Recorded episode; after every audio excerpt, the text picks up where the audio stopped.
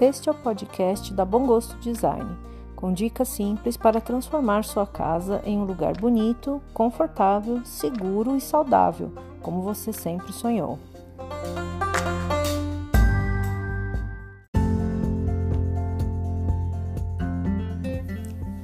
Seja bem-vindo ao podcast da Bom Gosto Design.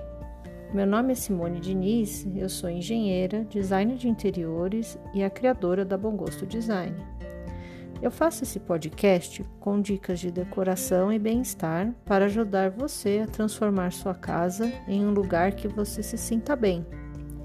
Eu espero que ao terminar esse episódio eu possa ter colaborado para você dar um passo a mais para transformar sua casa no lar que você sempre sonhou.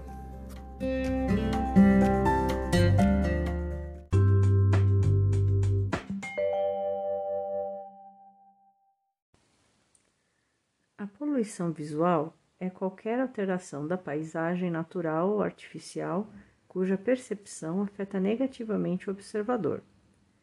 A poluição visual acontece principalmente por algum motivo de estética. Quando as informações presentes no ambiente se encontram bagunçadas ou excessivas, a qualidade de vida das pessoas pode ser afetada. A organização de um espaço interfere diretamente no rendimento humano. Por isso, pessoas tendem a se sentir melhor num espaço limpo, arejado e cuidado. O excesso de informação visual pode levar as pessoas a desenvolverem sintomas de estresse e transtornos de hiperatividade, por exemplo, porque nessa situação os olhos das pessoas nunca conseguem descansar. Todos os dias, o ser humano é bombardeado com imagens das quais não tem necessariamente consciência. Mas, mesmo que seja inconsciente, a saturação de imagens afeta nosso sistema nervoso, manifestando-se fisicamente como exaustão, dor de cabeça e estresse. Também pode acontecer uma diminuição na eficiência do trabalho mau humor, agressividade e entre outras coisas. A poluição visual também gera distração, o que pode causar acidentes. Excesso de informação causa a poluição visual. Também recebemos doses significativas de contaminação visual pela televisão e pela internet. Outro problema relacionado à poluição visual é a percepção de beleza no ambiente. Mas o que é belo para você? Culturalmente falando, há uma série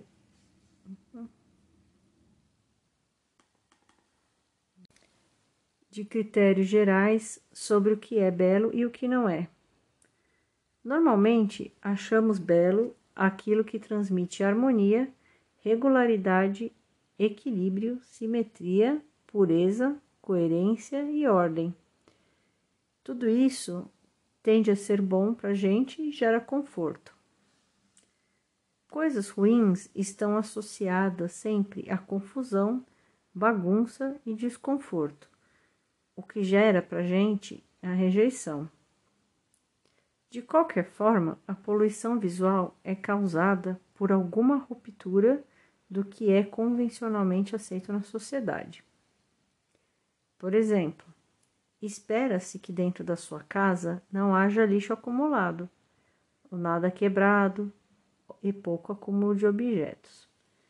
Se a sua casa não for desse jeito, isto vai te incomodar, mesmo que você não perceba.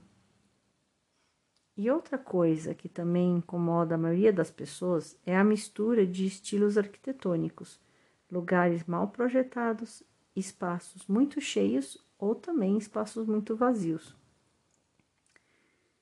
E como prevenir ou acabar com a poluição visual? Em primeiro lugar, você deve estar ciente do quanto essa poluição visual pode afetar você e o quão importante é garantir que o ambiente tenha uma percepção visual que agrade. Você deve entender os fatores que afetam negativamente essa percepção e as consequências que isso pode trazer. Depois de você ter a consciência dessa importância, você pode seguir as seguintes dicas. Planeje antes de comprar. Não saia comprando coisas de diferentes lugares sem pensar no ambiente como um todo, porque isso não vai dar certo. Na maioria das vezes, você acaba com um monte de objetos e móveis que não conversam entre si. Pense no que você já tem Tente enxergar o seu ambiente como um todo e escolha racionalmente o que falta para completar esse ambiente. Móveis em excesso. A falta de espaço para a circulação das pessoas, além de ser um fator de risco que gera acidentes, ainda transmite a impressão de um ambiente reduzido. Lembre-se que tudo deve fluir dentro de um cômodo a dica aqui é comprar os móveis essenciais e sempre de um tamanho proporcional ao seu ambiente. Lembre-se também de prever a circulação das pessoas e deixar sempre um espaço de pelo menos 60 centímetros para circulação entre os móveis e os objetos. Esconda os cabos. Cada vez mais eletrônicos dentro de casa, isso significa que você também deve ter muitos cabos por aí. Eles estão sempre presentes, mas isso não significa que precisam estar visíveis. Você pode, por exemplo, esconder os cabos por debaixo ou atrás dos móveis, passar os cabos por dentro da parede com uma tubulação que seja especial para esse fim, ou até mesmo trocar os seus cabos por eletrofitas é, exagero de, nos estilos de decoração. Você pode sim misturar mais de um estilo de decoração, mas para utilizar essa técnica você tem que saber muito bem o que está fazendo. A mistura de muitas cores, estampas e estilos pode causar incômodo e uma poluição visual, porque o ambiente não vai estar harmônico. Se você está em dúvida do que fazer, opte somente por um estilo e uma decoração mais simples. Lembre-se daquela famosa frase: menos é mais. Enxergue o seu piso. Independentemente do tipo de piso que você tem, é sempre uma boa ideia deixar boa parte dele à mostra. Desta forma, você evita utilizar muitos móveis desnecessários e ainda ganha mais espaço visual. Mas, se você não tiver como se livrar de alguns móveis, considere substituí-lo por mesas ou por prateleiras flutuantes. Simplifique a sua paleta de cores nós já falamos bastante sobre as cores aqui no nosso podcast. Mas se mesmo depois disso tudo você ainda está inseguro na hora de utilizar as cores, tenha cuidado ao criar ambientes coloridos demais para não errar na mão. Na dúvida, faça o seguinte: pegue uma cor que você mais gosta e aplique uma paleta de cores daquele estilo tom sobre tom. Aí isso não vai ter erro. Deixe os seus móveis respirarem. Abra sua casa, deixe o ar se renovar e dê espaço para os seus móveis. Peças amontoadas em um espaço pequeno funcionam como um convite para a desordem, acúmulo de sujeira, ácaros, bactérias e mofo. Quanto mais espaço existir entre os móveis, mais confortável e mais saudável será o seu ambiente. Iluminação errada.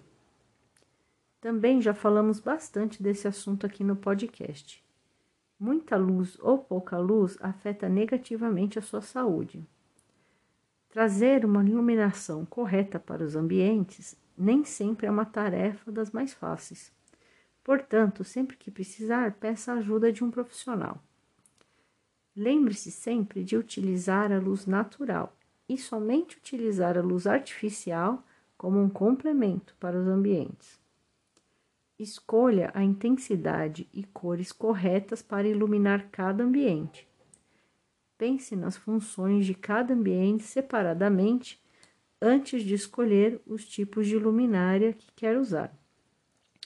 Vale, vale você ouvir de novo os nossos capítulos do podcast sobre esse tema, porque eles estão recheados de boas dicas para você utilizar. E, por final, antes de comprar, reduza. Que tal você mudar o jeito que você pensa? Quando você for de novo redecorar a sua casa, faça um desafio para você mesmo. Ao invés de decorar comprando mais objetos e mais móveis, tente redecorar o ambiente retirando aquilo que você não usa mais e simplificando o ambiente. Se você nunca tentou utilizar uma decoração minimalista antes, agora é a hora de você tentar.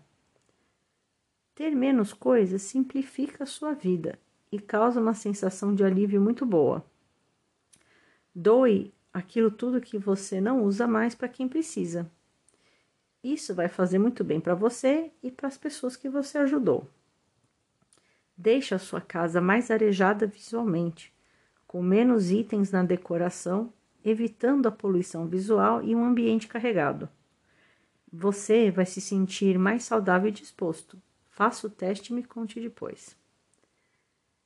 E com essa série de dicas, encerramos a nossa série sobre conforto ambiental. Eu espero que você tenha aproveitado muito as nossas dicas e tenha usado pelo menos algumas delas para melhorar a sua qualidade de vida. A partir do próximo capítulo, nós vamos falar de um assunto extremamente importante, que, na minha opinião, é o mais importante do design de interiores, e é a ergonomia. Você sabe o que é ergonomia? Você se preocupa com a ergonomia na hora de mobiliar ou decorar a sua casa? Você vá pensando nessas perguntas e nos próximos capítulos nós vamos conversar bastante a respeito desse tema. Se você gosta dos nossos episódios do podcast, não se esqueça de assinar para receber o aviso de novos episódios também curta, comente e compartilhe os podcasts com seus amigos. Então, até mais.